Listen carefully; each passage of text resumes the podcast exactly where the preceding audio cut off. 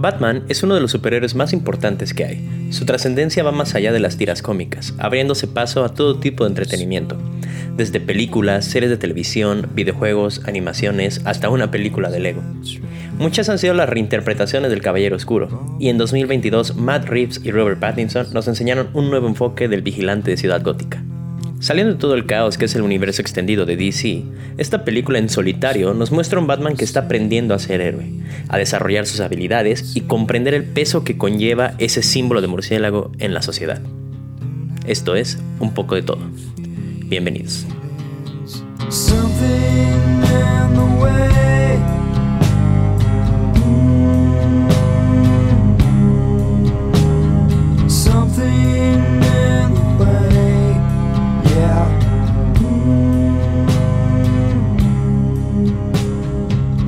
Muy buenos a todos, bienvenidos a un capítulo más de Un poco de todo. En esta ocasión vamos a hablar otra vez de una película. Ya hemos tenido varios capítulos que no habíamos hablado de películas. Eh, ¿Y qué película, eh? eh? Una de las que son, se convirtió en mis películas favoritas, eh, que es The Batman, de Matt Reeves, la última interpretación del Caballero Oscuro. Esta película se estrenó en marzo de 2022, después de tener varios retrasos, porque la producción de la película se vio afectada por la pandemia de COVID-19. Y hablando de esto, un poco de contexto acerca de la película. Es una producción que se llevaba planeando muchísimo tiempo. Eh, en 2013 se anuncia a Ben Affleck como el nuevo Batman, que iba a formar parte de la Liga de la Justicia, que iba a salir a hacer su debut bueno, en, Batman contra Superman, el Superman ya de Henry Cavill. Este, eh, ben Affleck iba a ser el Batman con el que ya nos íbamos a quedar para el desarrollo del universo completo de DC Comics. Eh, eh, sabemos cómo le fue a Batman contra Superman, cómo le fue a la Liga de la Justicia, Suicide Squad, en la que también tiene una pequeña participación Ben Affleck. sin embargo, había optimismo acerca de la interpretación de Affleck de este Batman, un Batman fuertemente inspirado en lo que es The Dark Knight Returns, el regreso del Caballero Oscuro que es esta historia en la que es un Batman ya mayor de edad, que vuelve a ponerse el traje para volver a, defender Ciudad Gótica una vez más. Es, mucha la inspiración de ahí. Es un Batman muchísimo más maduro. Eh, viejo, no tal cual viejo, porque pues este, en, por ejemplo en Batman contra Superman, Ben Affleck se ve muy bien físicamente, pero sabemos que es un Batman que ya lleva muchos años siendo Batman. Entonces, esto lo ponía como en cuanto a experiencia, vamos a decirlo así. Este Batman se supone ya llevaba más años, más experimentado a lo mejor lo que representó eh, Christian Bale con la trilogía de Nolan. Ahora, hablando de la trilogía de Nolan, obviamente fue, fueron tan buenas esas tres películas, fueron tan bien recibidas, eh, sobre todo la segunda en la que sale el Joker de, de Heath Ledger, este, que ya el, manto de, de Batman ya, ya estaba bastante pesado será muy difícil que alguien pudiera superar el trabajo hecho entre Christian Bale y Christopher Nolan.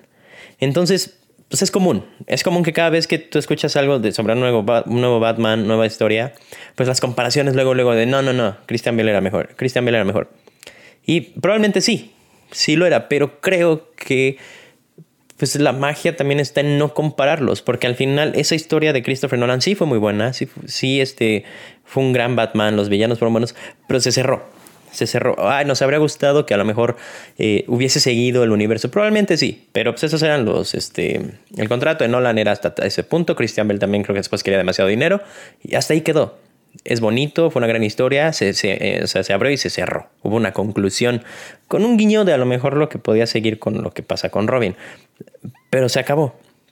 Va a quedar en nuestra memoria, es una excelente historia, pero no nos podemos aferrar tanto a lo que era ese Batman cuando todavía queda mucho del personaje por explorar.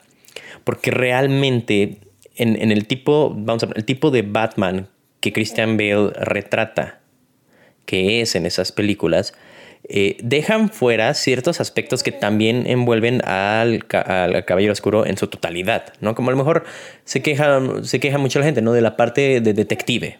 Batman es el mejor detective del mundo. Y la parte detectivesca no la ves tanto con Christopher Nolan. Eh, es más bien, parece que al final del día es más Alfred el que, el que toma este rol, más o menos, ¿no? Eh, no estoy diciendo que sea malo, y es eso, es como, no porque eh, Ben Affleck tuviera unas cosas de Batman que el de Christian Bale no, quiere decir que era mejor que el otro, ni viceversa, no tiene nada que ver. Pero Batman también ha sido un personaje que ha evolucionado muchísimo a través de los años. Y no solo a través de los cómics, donde pues, obviamente el, personaje, lo que representa, la manera en la que se desenvuelve ha cambiado, sino incluso pues, en todas las otras como eh, versiones audiovisuales que hemos tenido, desde una película en 1943, eh, una película de 1949 de Batman y Robin. Hay una película que dirigió Andy Warhol en el 64 que se llama Batman Drácula. Eh, después viene lo que es lo más popular, ¿no? lo que es la serie de televisión con Adam West en, los 60. Em, de ahí pues nos vamos a las series animadas que hubo en los 70, 80, ¿no? Con, con la Liga de la Justicia. Después viene la aclamada y muy buena eh, serie animada de Batman en los 90. Eh, videojuegos, también, como dije, también tiene una película de Lego, los videojuegos de Lego, em, la trilogía de Nolan. Eh, o sea, es un personaje que ha cambiado muchísimo. lo que él representa, con lo que él lucha, los temas que se tocan en cuanto al término como social, cambian mucho de Batman Begins con Christopher Nolan a lo que platica o bueno, demuestra Batman de Ben Affleck y a lo que ya demuestra en esta película de The Batman, ¿no? Entonces también es algo que ha cambiado mucho y, hay muchas formas de verlo. Ah, también dejé afuera obviamente las eh, fatídicas películas que hubo también en los noventas con, con eh, Val Kilmer, con este eh, George Clooney, ¿no? La, la, gran película de Tim Burton, que pues, a mucha gente le gusta. En lo personal no es de mis favoritas, pero con lo que hizo Tim Burton con Michael Keaton, Jack Nicholson como Joker, que se me hace muy buen Joker, eh, después Danny DeVito, ¿no? Todo, todo, este, todo este también universo, que vamos, ese Batman ya teniendo los, las representaciones actuales o lo que ya podemos ver como Batman hoy en día y vemos el de Michael Keaton, pues todavía se ve un poco muy caricaturizado, pero es lo que se veía en ese momento, es lo que pegaba. Y, y, en ese momento también fue un gran eh, reto, un parteaguas, haber dado, dado a Tim Burton la producción de esta película. Que además trabajar en esta película de Batman hace que él suelte la de la, la que se está produciendo de del extraño mundo de Jack, que muchos creen que esa película del extraño Jack que sale en, en esta temporada, en estas épocas, también está directamente relacionada con Tim Burton. Y no, es un proyecto que él suelta porque se va a trabajar en la película de Batman. Eh, entonces vamos, no tiene sentido comparar tal cual, porque pues, hay muchas formas de verlo, hay muchos ángulos del cual tomarlo. Y ahora, retomando lo de Ben Affleck. Entonces, Ben Affleck es anunciado. Eh, se tenía ya muchas ganas, de a pesar de cómo le está yendo a todo, de que Affleck tuviera su película en solitario de Batman para explorar este Batman. Porque al final de cuentas, todos los Batmans que hemos visto pues, han tenido sus películas en solitario. O sea, que es la primera vez que se introduce un Batman nada más como parte de ya algo hecho. O sea, él no tuvo su película, él lo meten ya en Batman contra Superman y ya todo estaba armado. Entonces, eh, el proyecto estaba hecho para que Ben Affleck dirigiera, produjera y protagonizara la película. Esto se anuncia creo que por ahí de 2017, 2016, algo así. Muchos problemas vienen, y sobre todo en la vida personal de Ben Affleck, que, pasa por un divorcio eh, y recae en sus problemas de alcoholismo. Entonces, básicamente, primero se baja de la silla del director y dice que ya no quiere, que ya no, que ya no se acomodó, ya no le gustó lo que estaba haciendo y que quería dar la oportunidad a alguien más. Ok, pero que aún así iba a protagonizar la película. Nada más ya no la voy a dirigir. Vamos a buscar candidatos. Pero en este, en este rollo entra lo que ya es, pues, eh, que lo ingresan a rehabilitación por alcoholismo otra vez. Y pues básicamente Warner Brothers dijo, ya no creo que tú vayas a ser Batman, querido, eh, hasta aquí llegó. Eh, vamos a empezar ya una búsqueda de cero. Ahora vamos a buscar directores, vamos a buscar un nuevo Batman. Em, polémica aquí también, porque entonces ya me diste un Batman en La Liga de la Justicia. Ya salió en tres películas, cuatro si contamos este, el Snyder Cut. Y ahora me vas a decir que vas a cambiar simplemente a la cara de Batman, a alguien más, y nosotros tenemos que pues, estar de acuerdo, ¿no? Es como si nos hubiesen cambiado a Tony Stark eh, después de la primera de Avengers, ¿no? No tiene sentido, no, no es algo atractivo. Pero bueno, se empieza la búsqueda del director. Se consideraron directores como Ridley Scott, Gavin O'Connor, George Miller, Matt Ross y Matt Reeves. Y este último es quien termina siendo el director elegido para eh, la película de, de Batman. Eh, trabajos interesantes tiene Matt Reeves, bastante buenos creo yo. Eh, ya había ya había dirigido la película de Cloverfield, no sé si la recuerdan, es muy buena película. Let Me In, este, también ya había dirigido, fue el que estuvo a cargo de hacer las últimas dos películas del planeta de los simios. De la última trilogía que se hizo, según yo, él hizo las últimas dos que es eh, Dawn of the Planet of the Apes y la de War for the Planet of the Apes, 2014-2017 respectivamente. Ok, ya se tenía el director. Eh, primero consideró hacer la historia eh, unido al DCEU, al universo ya. O sea, que, que, todo esto que pasara en la película estuviera conectado con el universo que ya se estaba armando. Sin embargo, después de ver que Affleck ya no iba a ser parte del proyecto, eh, que había muchos problemas, que yo creo que con las producciones de todas estas películas, decide hacer una película en solitario, que yo creo que fue la mejor decisión. Y decide, bueno, como vamos a tener un nuevo Batman, tampoco nos queremos meter en rollos aquí de introducir a, a una nueva cara al mismo personaje del mismo universo, pues entonces vamos a hacer algo en solitario. Tienes más libertad creativa, puedes elegir a quien tú quieras. Eh, las repercusiones solo dependen en, este universo de la película y no tienen nada que ver con lo que suceda en otras. Entonces no te ata, no te ata nada y tienes esta, repito, es este carta para poder hacer y experimentar lo que tú quieras con todos los personajes. Incluso reinventar algunos si quieres repetir, ¿no? Después viene la parte de elegir al actor. Em, se consideraron varios nombres, eh, como Armie Hammer, Aaron Taylor Johnson, Nicholas eh, Holt y Robert Pattinson. Realmente Reeves estaba muchísimo más interesado en Robert Pattinson por, lo que hizo en Good Time, la película de 2017. Pero desde que había participado en la saga de Crepúsculo, Robert Pattinson ya se había alejado de las grandes, de las megaproducciones de Hollywood y se había ido a eh, producciones más pequeñas. Gracias a esto, pues obviamente él no había sido considerado, o al menos, no sé si, bueno, no sé realmente fue considerado, pero pues, no había participación alguna de Robert Pattinson en el universo cinematográfico de Marvel. Lo cual usualmente, si no lo usaron para un mundo de superhéroes, pues los otros se interesan en él. Justamente eh, DC, y bueno, perdón, Warner Brothers ya está muy interesado en poder contar con Robert Pattinson.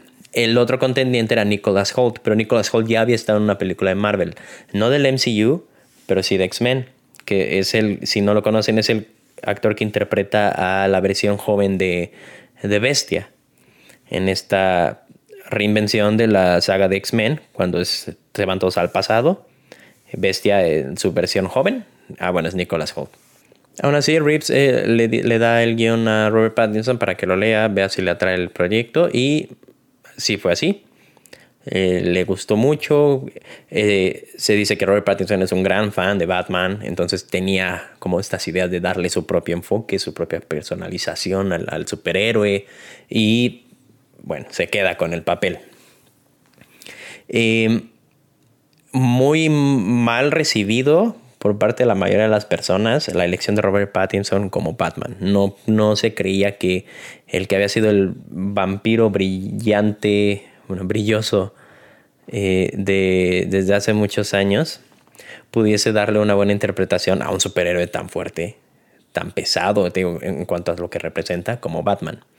Entonces, incluso se hizo una petición en internet, en change.org, para quitarle el papel, cosa que obviamente no pasó. En la persona creo que pocas cosas logra hacer change.org. Eh, muchas cosas buenas querrán hacer, pero es difícil, ¿no? Con más que con puras peticiones puedas cambiar algo. Así que, bueno, Robert Pattinson se queda. Em, después empiezan... Eh, había nombres muy pesados, había nombres muy pesados, había mucha como... Eh, curiosidad sobre qué podría hacer Matt Reeves con, con, un universo a través de cero. Ya se sabía el impacto. O sea, creo que a diferencia de lo que pasó cuando Christopher Nolan hace la trilogía, bueno, empieza su, su saga. Eh, de ahí, o sea, cuando sale Batman Begins, Batman venía de un lugar muy oscuro cinematográficamente. O sea, la historia de Batman en el cine había muerto Después, repito, después de lo de Val Kilmer y de George Clooney. Ya, o sea, no se quería saber nada. Eh, entonces, como que no, no podíamos dimensionar realmente lo profundo que podía ser una historia y un retrato de, de, Ciudad Gótica, de Batman, de sus villanos, en un ámbito a lo mejor ya en una producción más madura, no tan infantil como se había hecho antes, no tan hecha, vamos, tipo, parece que se, tomaba mucha inspiración de series animadas, ¿no? Los chistes, los villanos, incluso el, el la hora de la película y el set, por decirlo así cómo ponían Ciudad Gótica, cómo ponían los, este, a los enemigos, que el Batimóvil, todo este rollo. Entonces, bueno, viene lo de, lo de eh, Christopher Nolan, es un éxito, te das cuenta realmente que Batman puede ser cine, tal cual, incluso con actores llevándose un Oscar, como fue Heath Ledger. Eh, después viene eh, en solitario, creo yo, lo que hacen con Joker de Joaquín Phoenix, que también se lleva un Oscar. Entonces, pues ya la gente ya se empieza a dar cuenta de, oye, estas películas, o sea, estas historias van en serio, o sea, no son historias para niños, no es algo infantil, no es algo eh, cliché o a lo mejor demasiado como, ¿cómo podemos decirlo? Como más como cursilón. En el sentido que pueden ser historias muy predecibles o que son muy superficiales. No, o sea, hay de dónde. Entonces por eso llega tanto el morbo con esta nueva producción, porque es como ya vimos lo que Batman puede hacer en el cine. Ya vimos eh, las repercusiones que tiene hacer una buena película de Batman.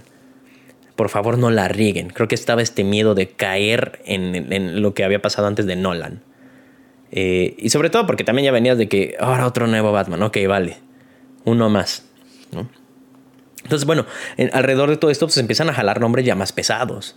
Eh, sonó por ahí, creo que Matthew McConaughey, sonó, sonó eh, también, eh, bueno, termina estando en, en, en, la, en, la, película, termina estando Zoe Kravitz, Colin Farrell, Andy Serkis, Jeffrey Wright, ¿no? que son grandes actores, más otros que habían sonado por ahí.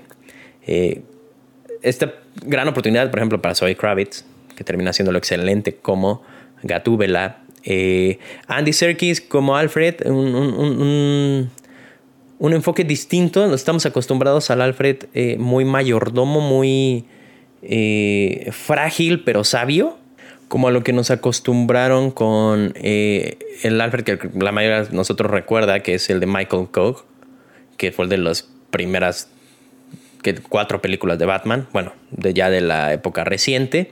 Después lo que hace Michael Caine en la trilogía de Nolan, que no dejan tener este carácter, no dejan de tener como este tipo de fortaleza, ser la figura paterna de, Bruce Wayne, pero no dejas, no dejas de verlo frágil. O sea, no, no, se, no, puede, no puede darse un tiro. Alfred no puede darse un tiro.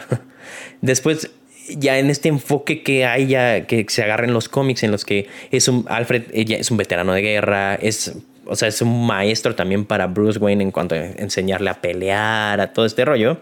Ah, bueno, ya, ya agarras una figura más fuerte de Alfred con Jeremy Irons, eh, que es el que sale en la Liga de la Justicia, con Ben Affleck, que es el Alfred de Ben Affleck.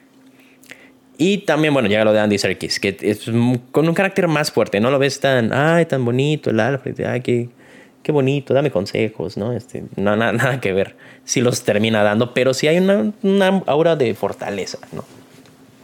De, a lo mejor estos Alfred sí te pueden este, dar un, un, buen madrazo.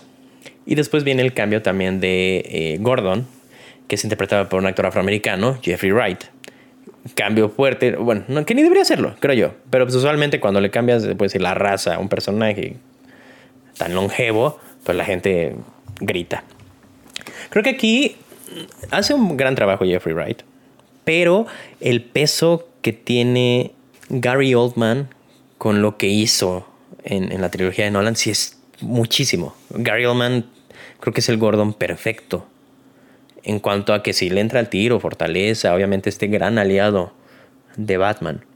Eh, y es curioso, porque eh, ven, ven por qué es complicado, ¿no? Como dije al inicio, como que no es tanto comparar, pero pues, al final si te dan el mismo personaje dos veces, pues es eh, pros y contras, ¿no? Diferencias. Repito, Batman es un personaje muchísimo más complejo de a lo que lo mejor puede ser Alfred o, o, este, o Gordon. Entonces por eso la comparación es más directa, creo. Eh, después, se retigo, repiten muchos personajes porque, bueno, obviamente tiene que haber un Alfred, tiene que haber un Gordon, eh, pero tenemos a otra Catwoman, después de la interpretación que hizo Anne Hathaway en la tercera película de la trilogía de Nolan. Eh, tenemos a Paul Dano como el acertijo, papel que ya había interpretado Jim Carrey. Eh, un acertijo que ahí se vio muy Joker, creo yo. Muy chistosón, muy bufoncito, que a lo mejor no gustó, bueno, no a lo mejor, creo que no gustó mucho.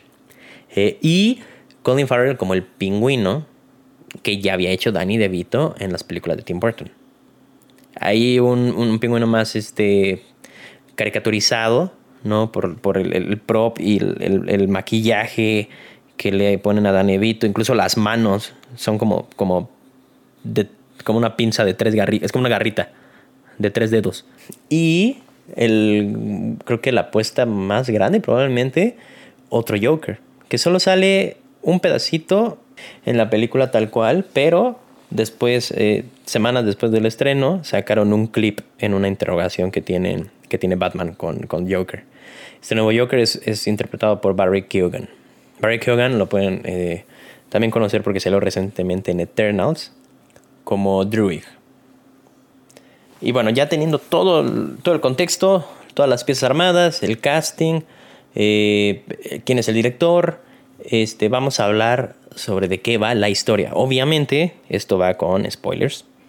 Eh, también, por eso creo me esperé tanto en que saliera este capítulo sobre la película. Tenía ganas de hacerlo luego, luego que la vi. Pero me quería esperar para asegurarme al 100% que todo el mundo ya lo hubiese visto. Aún así, la película ya está en HBO, para que la puedan ver, HBO Max, para verla ya en casa. Así que vamos a hablar de qué trata de Batman. A ver, bueno, gran, gran, gran introducción. Este. Ok, The Batman tiene una fuerte inspiración en cómics como The Long Halloween, eh, Dark Victory. Eh, también hay una inspiración en la historia en el eh, The Zodiac Killer, una película sobre un asesino en serie que mata a, a través de los signos del zodiaco. Bueno, cosas que tienen que ver con el signo del zodiaco. Hay mucha inspiración dicha por, por el director, por Matt Reeves, mucha inspiración en el asesino que sale en Zodiac para poder crear a, al Riddler de esta película, el acertijo. Y también toma mucha inspiración en Kurt Cobain para la personalidad que se le da a Bruce Wayne en esta película. Que además el tema principal de la película pues, es una canción de Nirvana. Épica, épica. Ahora, la tirada con, con Batman últimamente ha sido, eh, sobre todo con lo que puso. Es que es un parteaguas. Christopher Nolan fue un parteaguas para el Caballero Oscuro. Entonces hay que mencionarlo. Con lo que hizo Christopher Nolan en darnos un superhéroe más realista. Eh, de entrada, pues con los efectos que él hace, que él es muy práctico, ¿no? Lo menor, o sea, la menor cantidad de pantalla verde posible. Eh, en, un, en una ciudad que te podías imaginar, o sea, que esa, esa ciudad gótica podía existir. O sea, eh, puede ser cualquiera de las grandes metrópolis que existen en el mundo. Eh, los villanos tampoco estaban tan fumados en el sentido de qué tan eh, fantasiosos eran. Bane, de lo que representa en el cómic, lo que es en el cómic, que usa el, Venom y, se hace fuertísimo y se hace enorme y tiene... Lo aterrizan demasiado en la tercera película de, de Christopher Nolan, The Dark Knight Rises, en la que solo es un cuate muy, muy, muy fuerte pero parece no tener nada fuera de lo normal en cuanto a superpoderes. Em, obviamente no deja estar el tema de, fantasía, que es normal, como Ra's al Ghul, con el Pozo de Lázaro, el revivir, que sea inmortal y todo esto, ¿no? Pero los gadgets que tiene Batman, eh, usualmente, obviamente la manera de pelear, todo es bastante realista y aterrizado. Sobre todo para lo que habíamos visto en ese momento, ¿no? Eh, esta película creo yo da un paso más, todavía un paso más allá en cuanto al realismo, todavía más aterrizado. Em, la película trata sobre el año 2. Eh, año 2. Hay, un, hay una historia muy popular de Batman, escrita por Frank Miller y David Mazzucchelli, que es Batman Year One. Year One es tal cual eso. De hecho, es una historia enfocada mucho mucho más creo yo en, en comisionado Gordon, bueno, ahí todavía no es comisionado, creo, en Gordon, y cómo va descubriendo que ya hay un nuevo vigilante, que es Batman. Batman está apenas en su primer año. Aquí eh, es este, el segundo año de Batman. Eh, se sabe porque Batman, Bruce Wayne, lleva un diario de todo lo que va haciendo y todo lo que va, este, con todo lo que se va enfrentando, los problemas, eh, pistas, lo que sea, como sus casos, ¿no? Tiene un diario. Y, y, en la película se ve que hay un diario que decía año 1, que ya está cerrado, y él abre el de año 2, Batman año 2, y está escribiendo, ¿no? Lo que está ya pasando ahorita en este momento, que es con, con el acertijo, con Riddler, que todavía él no sabe. Eh, entonces, básicamente, se ve que la, la decisión que se toma el director, los escritores, es no volver a contarte el origen. Ya sabemos perfectamente que los papás de Batman mueren saliendo del teatro de una hora, lo que tú quieras. Los hemos visto morir muchas veces, eh, incluso en películas que ni siquiera son sobre él, como en Joker. Eh, después también creo que lo vemos en la Liga de la Justicia. Eh, muchísimas veces, ya sabemos la historia. Creo que es una buena decisión. ¿Por qué? Porque al final del tiempo pierdes horas de la película, bueno, minutos, perdón, de la película en volver a explicar un origen. Similar a lo que sucede con Spider-Man en, en, el universo cinematográfico de Marvel, en Homecoming, donde ya no, no vamos a contar la historia que del tío Ben, que no muerde una araña, ya, eso ya lo sabemos. Entonces, te da la oportunidad de no gastar recursos, tiempo, papel en el guion, en otra vez volver a contar algo que todo el mundo ya sabe que pasó, lo puedes dar por hecho. Del mismo modo, también ya se da por hecho que aquí ya hay una relación eh, entre Gordon y Batman. Gordon todavía no es el mero mero, todavía no es comisionado. Eh, y Batman sigue siendo rechazado por la policía y por la sociedad en general. ¿no? El, término de vigilante sabemos que eh, nunca es bien recibido y siempre se le quiere cazar al vigilante, ¿no? porque la policía es la que debería arreglar todo. Entonces, básicamente empiezan a, salir una, va a haber una serie de asesinatos en la, en la película eh, con un modus operandi muy peculiar en el, que el asesino deja pistas y deja cartas dirigidas específicamente a Batman. En el sobre viene un acertijo que él debe resolver para descubrir cuál es la siguiente víctima. Y al final, este, hilar el caso, o sea, de por qué, cómo es que, como es un asesino serial, debe haber eh, una relación entre todos estos asesinados y un motivo, ¿no? ¿Qué, ¿Qué, es lo que quieres demostrar? ¿Qué es lo que quieres conseguir? Entonces, en el transcurso de la investigación, se topa con Catwoman, eh, que tal cual está inmiscuido obviamente en este bajo mundo de Gotham City, donde pues ella simplemente está buscando eh, salir de ahí, tener dinero. Este, y también te encuentras con eh, un pingüino una caracterización fantástica de, Colin Farrell. No lo reconoces. De hecho, mucha gente no sabía que era él hasta que ven los créditos.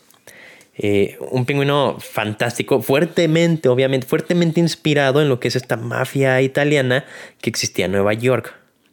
En cuanto a cómo se, se desenvuelve, ¿no? Muy, muy sopranesco el asunto.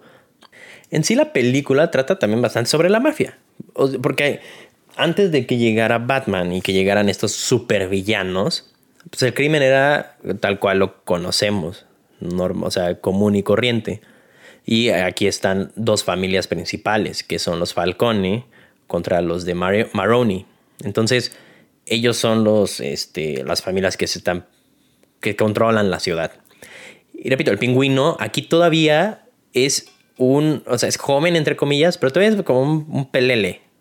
O sea, no es el pingüino, que todavía trabaja para alguien, trabaja para Falcone. Entonces él aparentemente está nada más eh, como manejando el, Iceberg Lounge, que es este club que tiene la familia. Y, y apenas está escalando los rangos de, de la mafia, por decirlo así. Pero todavía no es el pingüino. Entonces, es, un, es una historia de origen de todos.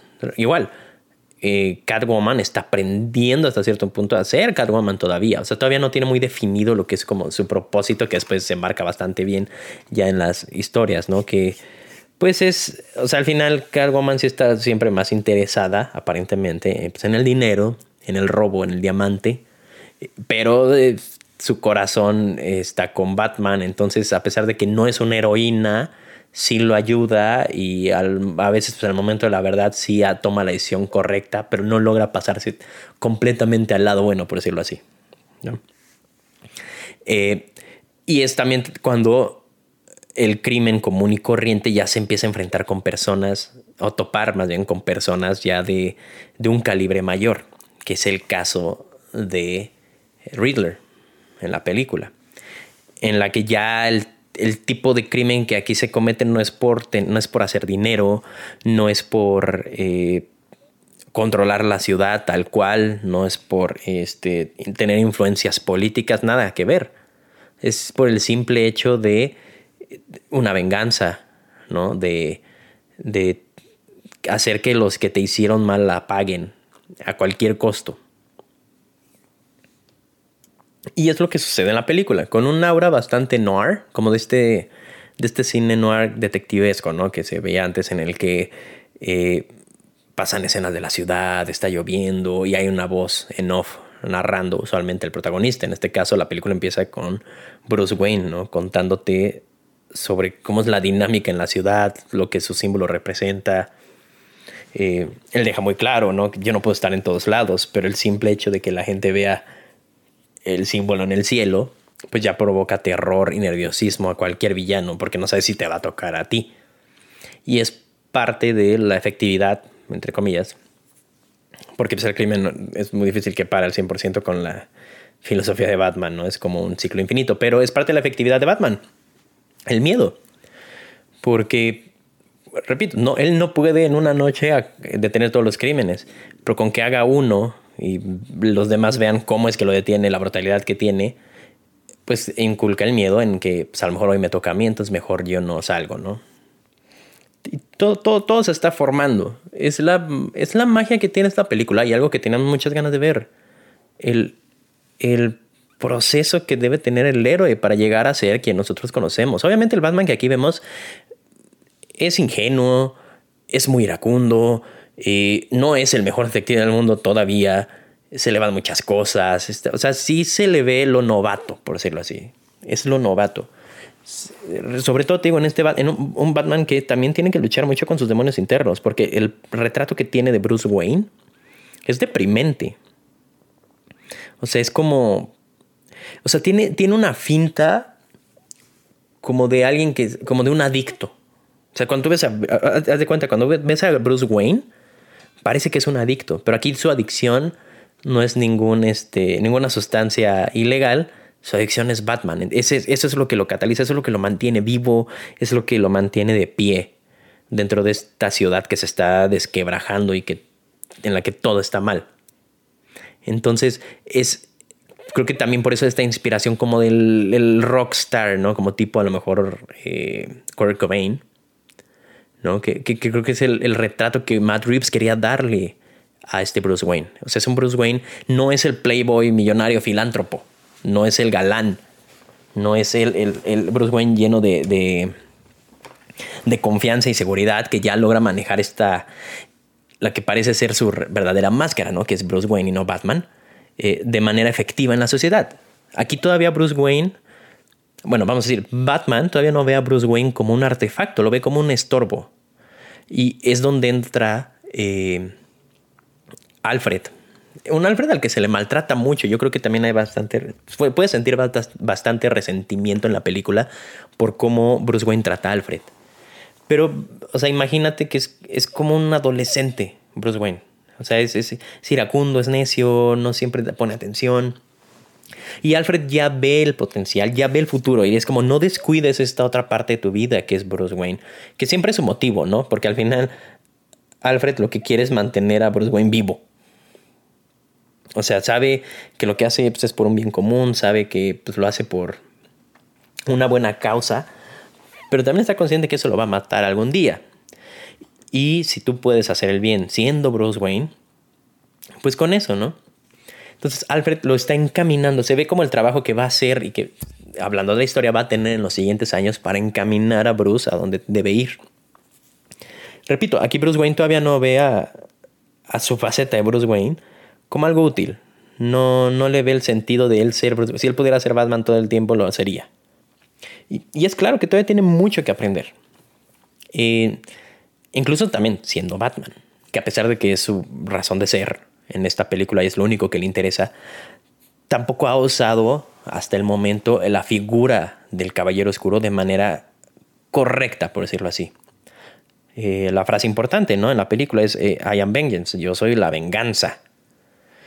Venganza no es usualmente una palabra que nosotros escucharíamos eh, decir a Batman o transmitir al menos, ¿no? Como soy la noche, soy la oscuridad, soy la justicia, pero no soy la venganza.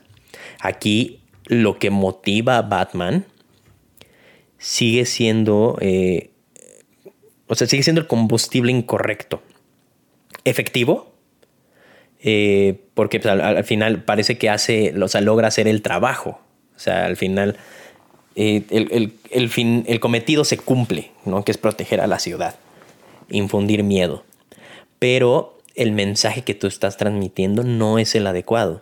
Y esto se une con, lo, con la gran depresión que tiene Bruce Wayne. Bruce Wayne está deprimido, no se ve bien físicamente. Es, él todavía carga con la muerte de sus papás. Es algo que él nunca logra trabajar. Nunca. Pero aquí lo tiene aún menos trabajado, por decirlo así. O sea, está muy cañón como la parte como psicológica creo yo que se toca también en esta película. Que regresa a lo realista.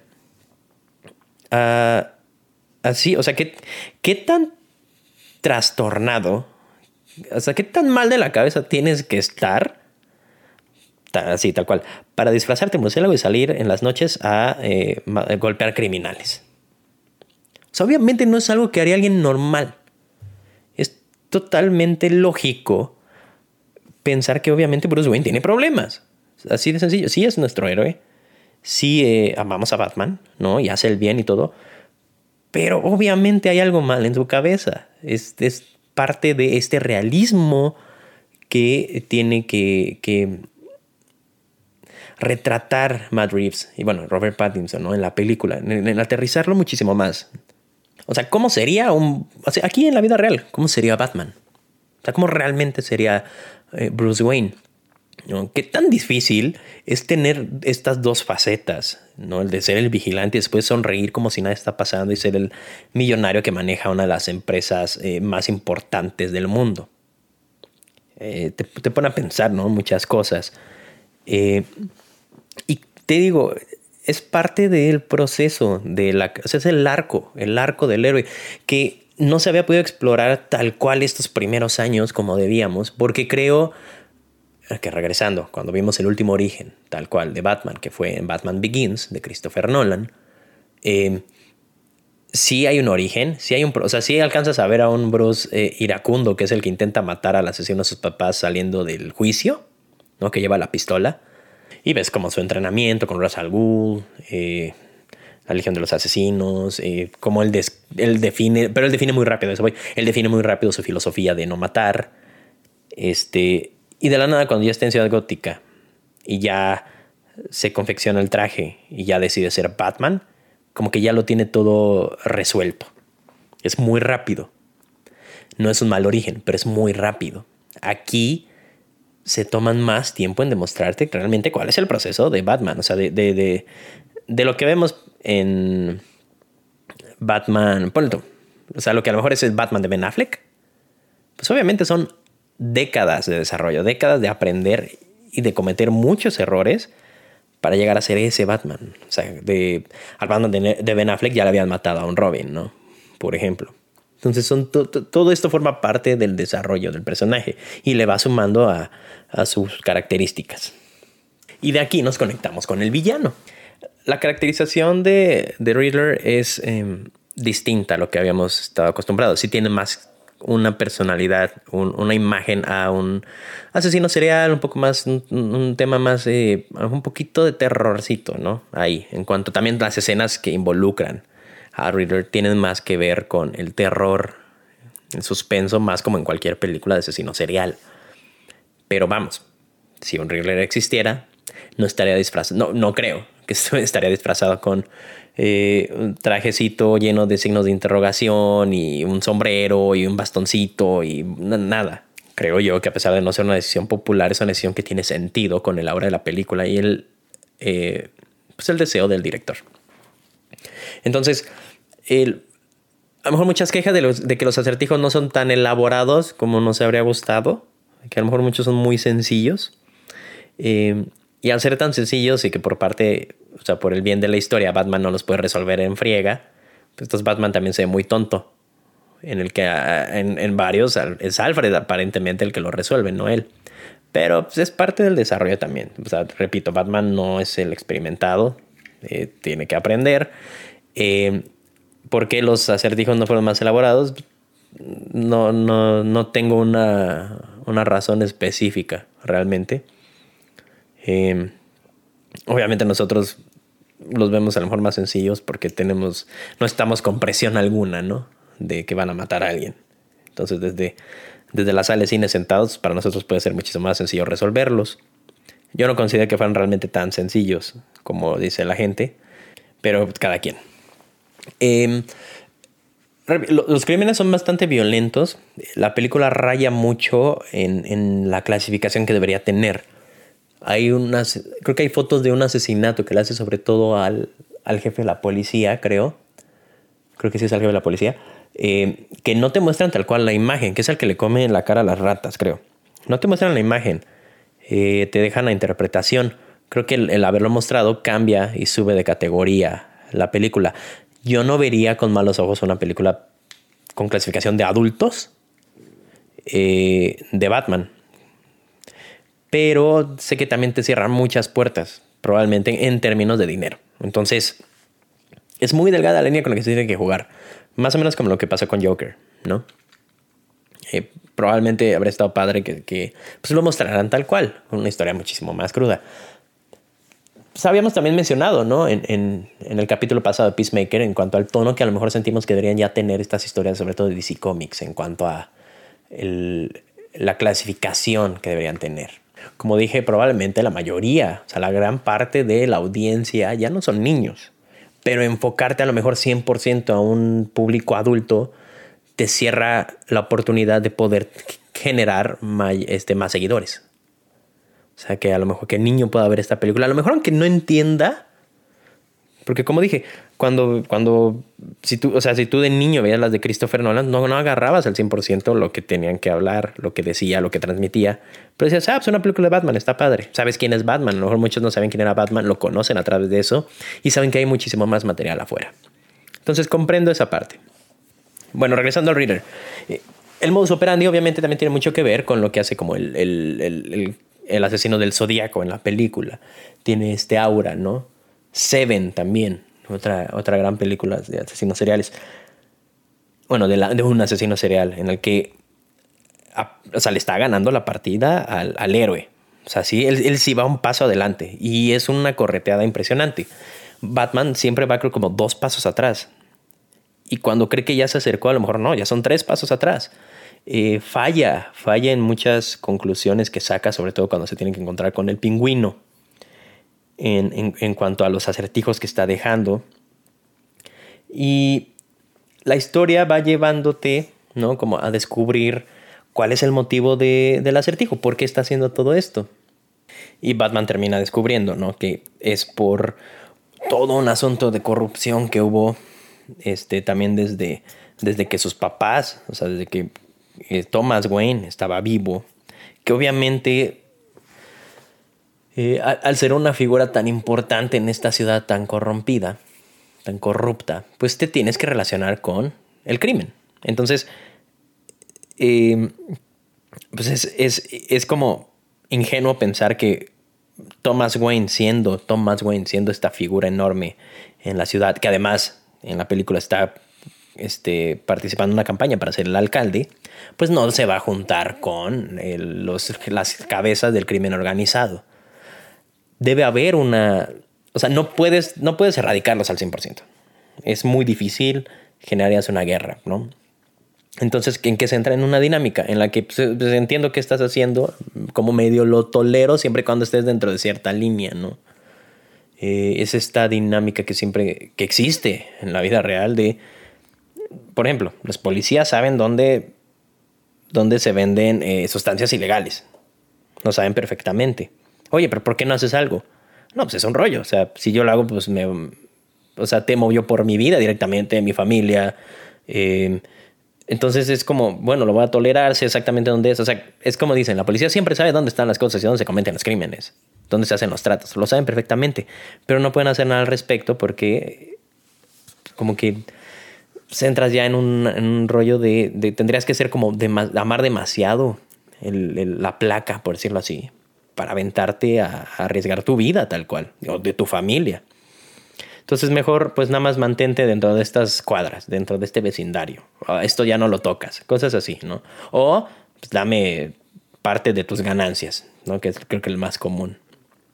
Entonces refleja aquí bastante bien. Esta figura en la que, gracias al, trasfondo que tiene el acertijo, nos damos cuenta que pues Thomas Wayne no era ningún santo, ¿no? Y creo, que esto es algo que le pega muy cañón a, a Bruce, obviamente pues, todos endiosamos las figuras de nuestros padres y sobre todo Bruce sabiendo lo que hizo su papá por la sociedad eh, y sin trabajar, sin tener bien trabajado esta pérdida ¿no? y este abandono, eh, le pega mucho y es Alfred el que lo aterriza con él. Pues sí, obviamente iba a tener que juntarse con ellos, ¿no? Y el chiste es que Edward Enigma, el acertijo, The Riddler, eh, fue uno de las víctimas de, de un orfanato que, que iban a, a, financiar la familia de, de los Wayne. Em, una vida muy miserable, obviamente. Eh, él está buscando culpables. Entonces él busca como culpables a los jefes de la mafia, eh, a la policía, al alcalde y a Thomas Wayne. Al no estar Thomas Wayne, se enfoca en Bruce Wayne. Y esos son sus objetivos, es matar a todos aquellos que, les, que hicieron mal en su vida y que también han hecho mal en la ciudad. O sea, porque al final todos son corruptos. Eh, a lo mejor excepción de Thomas Wayne, ahí todavía hay un área bastante gris. No lo o sea, a pesar de todo lo que te entras en la película, no lo catalogo como un villano. Eh, hay algo muy... Hubo una cosa con el Riddler que confundió a mucha gente, que a mí me confundió en un inicio el último asesinato que él, que él este, planea es el de Bruce Wayne. Entonces, cuando Bruce se entera que el último objetivo era él, pues saben que van a atacar su, su penthouse, creo que es aquí, su penthouse, donde está Alfred, ¿no? Entonces Batman va de regreso volando para, para lograr este, salvar a Alfred, llega tarde. Repito, Batman siempre está como dos, tres pasos atrás en todo lo que va descubriendo. Y en la escena del, crimen, que es una bomba que manda por paquetería al departamento, bueno, al penthouse de Bruce Wayne, que Alfred termina lastimado, en la carta dice para Batman. Otra vez, igual que las otras tres cartas, dos, tres cartas anteriores. Dice la carta de la última pista dice que está dirigida para Batman. Entonces muchos llegamos a la conclusión de, ah, caray, entonces él sabe que Bruce Wayne es Batman. Y te quedas como con esa idea. Eh, parece que cumple su objetivo. Eh, Riddler eh, se termina básicamente entregando a la policía. Y justamente cuando ya está en, creo que sí está en Arkham, va a visitarlo Batman para un último interrogatorio porque sabe que todavía faltan unos objetivos, ¿no? O sea, todavía el plan no ha terminado. Aquí es el parteaguas de la historia. Aquí es donde te das cuenta que probablemente Riddler sí había pensado o sea, obviamente sabía que todo esto iba a pasar, que Batman al final de cuentas esperaba que averiguara todo. Em, pero es el giro de tuerca más o menos, porque también medio se da cuenta Riddler que entonces no tiene la historia completa eh, Batman en cuanto a los motivos. Una, dos. Cuando empieza a hablar Riddler sobre Bruce Wayne, Batman se, eh, se tensa demasiado. Y esto es una gran actuación de Robert Pattinson. No es, no es fácil actuar este, detrás de una máscara. O sea, poder transmitir emociones teniendo tres cuartos de tu cara cubierta, ¿no? Pero se ve la desesperación de Batman de este ya me cachó todo. Y empieza a describir sobre comparar su vida con la de Bruce Wayne y que Bruce Wayne era muy privilegiado y bla, bla, bla, bla, bla, bla. Y empieza a hacer la cantaleta de Bruce Wayne, Bruce Wayne. Entonces todos damos por hecho que le está diciendo a Batman como yo sé que eres Bruce. Pero dice sí. Ese es el único que se nos escapó. Y creo que esta es la parte que muchos eh, perdieron. En el que ahí te das cuenta que Riddler no tiene idea de que él es Bruce Wayne. Y de hecho, Batman se tranquiliza. O sea, en ese momento, si tú analizas la reacción de Batman cuando Riddler dice es el que nos faltó, se calma totalmente y se da cuenta que entonces él no tiene ni idea que él es Bruce, que es Bruce Wayne. Y ya entra otra dinámica a la relación, que es cuando se le da la vuelta a la cosa. El interrogatorio, ya el poder del interrogatorio ya lo tiene Bruce Wayne. Y es cuando empieza a pues a evidenciar las carencias que tiene Riddler, ¿no? Que además él veía a Batman como un aliado, porque dice, lo logramos, ¿no? O sea, de, pues estuvimos targeteando a personalidades eh, corruptas, eh, dañinas para la sociedad dentro de Gotham City. Este, y pues va, o sea, ahora, ahora, compadre, pues ya te toca, ¿no? Y es cuando eh, Batman le dice, no, no, o sea, yo no estoy contigo, yo no estoy de acuerdo con nada de lo que estás hecho. Entonces se le cae el teatro a Riddler. Y es cuando empieza a llorar y empieza a tener unas reacciones que pueden ser un poco cringy, un poco incómodas, a lo mejor cuando lo estás viendo. Eh, pero volvemos al realismo. ¿Qué tan trastornado debe estar un tipo para cometer este tipo de crímenes psicológicamente? Eh, y poder planear todo esto. Obviamente es un sociópata introvertido, y, o sea, es un enfermo. O sea, Riddler tiene un problema mental, es obvio y es totalmente, repito, es totalmente lógico que sea alguien así, ¿no? Entonces, a lo mejor a muchos como que les pudo causar un poco de incomodidad o como, pues, ¿qué onda con este güey, no? ¿Por qué se, por qué se pone a llorar o por qué empieza a gritar? Pues claro, o sea, imagínate si esa persona existiera, pues claro que va a estar mal de la cabeza, es totalmente normal. Incluso también con ciertos videos que hace eh, Riddler, sobre todo en, el, cuando hace FaceTime con Batman, que tienen un, aire muy del Joker, ¿no? De cuando se está grabando y lo manda el video a las noticias. Eh, pues reflejan mucho, reflejan mucho del trastorno mental que él tiene. Aquí es cuando te das cuenta que pues, realmente Riddler es un producto de Batman. Y lo mencionan muchas veces en, varios, eh, varias historias, lo menciona por ejemplo Alfred, ¿no? Que pues obviamente es, una dualidad, es, es, una sinergia que existe. Obviamente los villanos no existirían sin Batman, pero Batman no existiría a lo mejor sin estos villanos.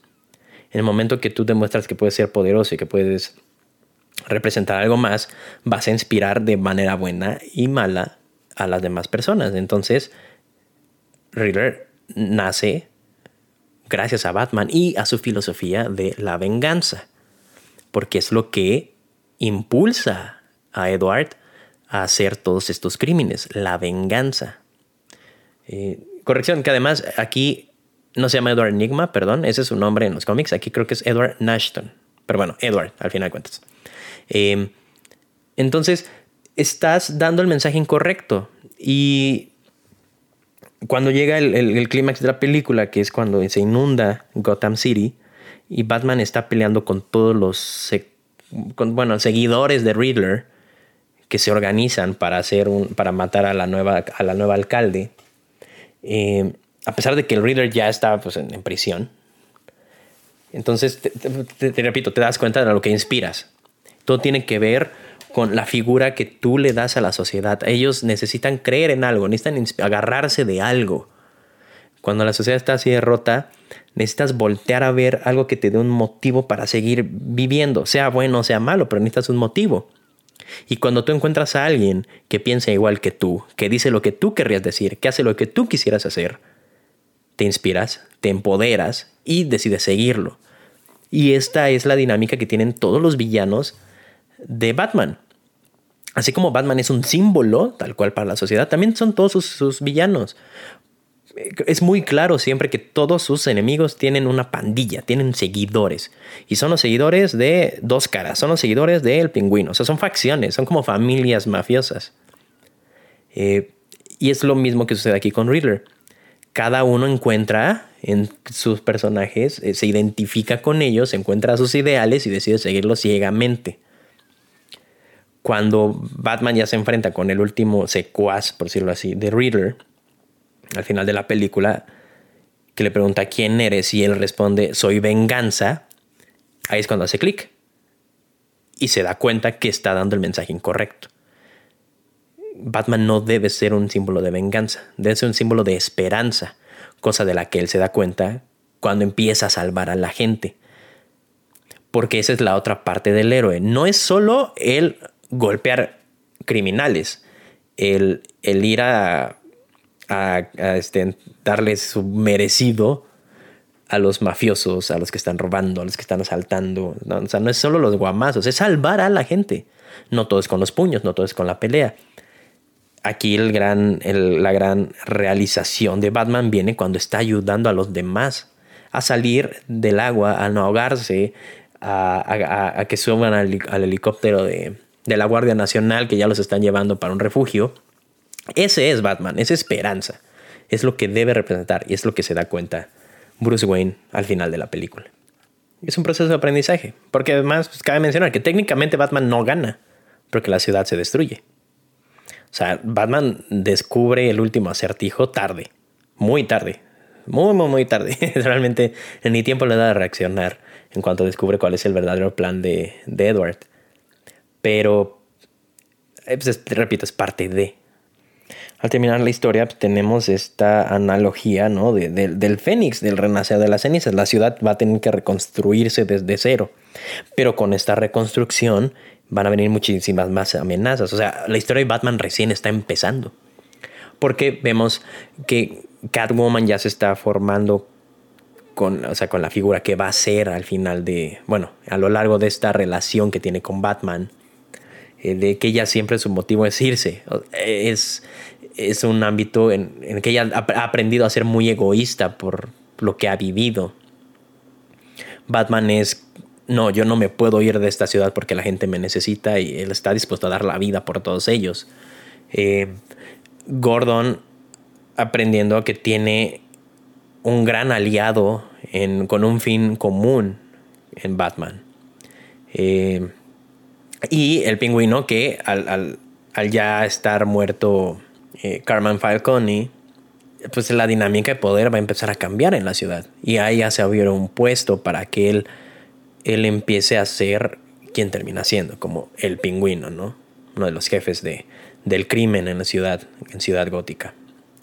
Y, también el guiño de que Riddler, ya estando en Arkham, se encuentra con una voz muy peculiar en otra celda que, que se le, extiende, por decir algo, la mano como un amigo y esa persona es el Joker. Curioso porque parece ser que Batman en, a lo mejor en su año 1 ya se enfrentó al Joker y ya lo venció y ya lo encerró. Pero pues complicado darnos, bueno, no, no complicado, es como curioso ver que a pesar de que ya se enfrentó a una personalidad como Joker, el desarrollo de Batman no fue tal. Creo que el, mejor eh, motivo de desarrollo para Batman usualmente ha sido el Joker, para cambiar su manera de pensar, de actuar, de lo que representa, lo que hace. Y pues, a lo mejor habrá hecho mucho, mucha evolución en Batman en su primer año cuando se enfrentó a él. Pero repito, es curioso que ya haya estado con un villano de ese calibre. Y aún así, a lo mejor todavía veamos a este Batman bastante ingenuo. Probablemente era como muy a fuerzas para la gente poner ahí a un Joker y tener el guiño del Joker. Porque pues, al final eso da mucho poder y mucha fuerza al futuro de la franquicia. Eh, pero creo yo que pensar que ese fue su primer villano, pues tampoco es como, no sé, como que no me da tanto sentido. No es lo que, pues a mí me pregunta si yo hubiese tenido el poder de decidir, pues a lo mejor no habría decidido tal cual eso, ¿no? Creo que el Joker ya debería llegar un poco después en la vida de, de Batman y hay muchos otros villanos que pudieron haber representado su primer gran reto cuando recién tomó la capa. Y así de último, último, último, eh, semanas después del estreno de la película, eh, la, la productora Warner Brothers, en las cuentas oficiales, sobre todo de Batman, publicaron un clip de un, creo como unos 5 minutos a lo mejor, de un interrogatorio que tiene Batman con Joker. Eh, no vemos al Joker tal cual, bien, así de cara completa. Vemos a veces un poco como de la parte de atrás de su cabeza, eh, su boca, sus ojos, su nariz, eh, pero no lo alcanzamos a ver al 100%. Batman va a interrogar a Arkham al Joker para preguntarle sobre Riddler. Y le dice, o sea, le, está pidiendo su, su, opinión tal cual. Es como quiero saber cuál es tu, tu enfoque sobre este tipo. Le enseña los casos, le enseña las fotos de las escenas del crimen, ¿no? Este, Joker menciona que es su aniversario, como el aniversario de ellos dos. Y que, bueno, si de regalo pues, le manda las fotos porque sabría que estaría intrigado. Realmente así muchas ganas de ayudar a Batman, Joker pues no tiene. Y es muy curioso porque al Joker creo que le toma un minuto, dos minutos en poder definir realmente todo lo que es el Riddler dado, dándote a entender que para él tampoco es tan complejo este personaje, ¿no? En comparación con lo que representa el mismo Joker, pues no. Pero pues, minimizando, así como, ah, pues rapidísimo, ¿no? Obviamente este es un don nadie que está vengándose de las personas que le hicieron mal a través de su vida, punto. Pero le dices, como es demasiado sencillo, yo quiero saber más sobre ti, ¿no? Sobre Batman. Y le dice Batman, no venimos a hablar sobre mí, bla, bla, bla, bla, bla ya, se ve que ya se está entablando esta dinámica, ¿no? De, pues es que tú eres más divertido, a mí me interesas más tú. Eh, Batman siempre muy cerrado, de, deja de jugar, ¿no? Básicamente. Eh, la entrevista cierra con Batman yéndose diciendo, estoy perdiendo mi tiempo, ¿no? No me estás ayudando en nada. Cuando realmente le dice bastante sobre quién es Riddler. Eh,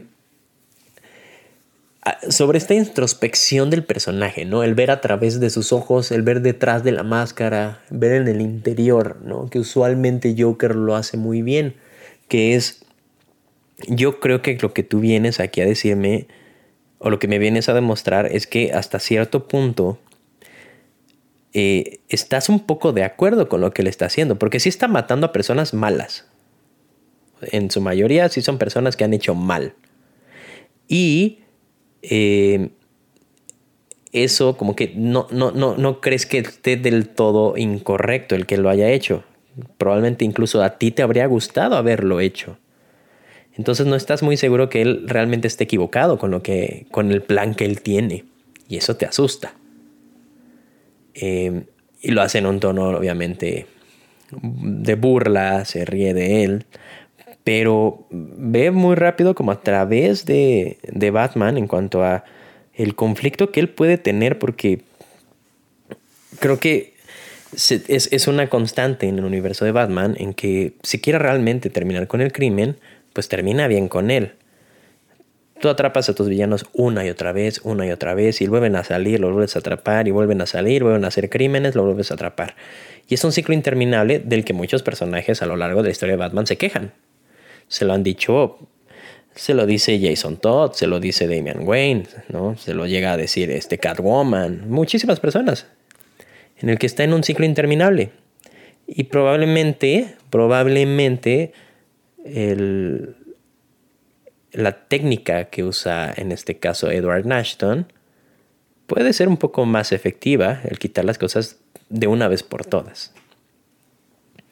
Entonces es, un, toquecito muy pequeño de, del Joker, eh, pero está bastante bueno el video. La gente se pregunta a lo mejor por qué no lo incluyeron en la película.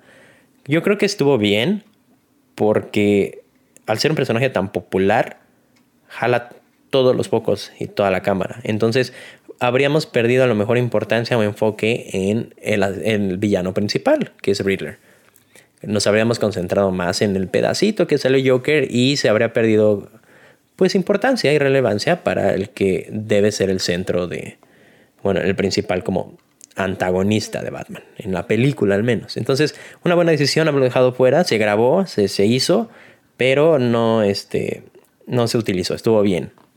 Es un buen teaser, este, después de, es un buen postre, se puede decir, de la película. Y bueno, en cuanto a la caracterización del Joker, que no podemos ver al 100, pero tenemos varios enfoques. Eh, está súper madreado, tiene, parece que está quemado, eh, está hinchado, está lleno de bolas en la cara partes de su cráneo, de su cabeza no tienen cabello, es como si se hubiera quemado. Eh, y el enfoque, creo yo, pues es muy aterrizado. Es, la palabra que se repite, es el título del programa, ¿no? Aterrizado, realismo, todo este rollo. Es bastante real. O sea, en la historia de origen común, más popular del Joker, pues él cae en ácido y por eso tiene la piel blanca, no es maquillaje realmente. Pues, ¿cómo, cómo te verías si hubieses caído en ácido? ¿No? Y si hubieses tenido todos estos madrazos de la vida y de Batman incluso, sus uñas se ven asquerosas, están como, creo que no tiene uñas, sus dedos, o sea, es, un, es muy grotesco lo que estamos viendo, muy desal, todo muchísimo más desaliñado lo que habíamos visto antes, acostumbrados creo que a ver en los 90 sobre todo, ¿no? Con, con Jack Nicholson, un Joker muy, muy dandy, trajecito, corbatita, bombín, el bastoncito, eh, también en, los, en las series animadas, cosa que se va perdiendo poco a poco a, partir de la pauta que pone Heath Ledger con su caracterización, después la de Joaquín Phoenix y llegamos a esta. Eh, pero pues cómo se vería un Joker en la vida real. O sea, no sería nada más un... O sea, para estar en ese nivel de eh, trastorno, no solo sería maquillaje. ¿no? Que lo que toca un poco... Eh, que sí, lo que toca un poco como con Joaquín Phoenix, que ahí sí simplemente es maquillaje. Pero si él tiene la piel blanca por algún químico, pues cómo reaccionaría tu piel a ello, ¿no? Entonces se ve bastante tenebroso, bastante grotesco. Otra vez entramos al ámbito de comparaciones, porque han habido muy buenas interpretaciones anteriores. También es un.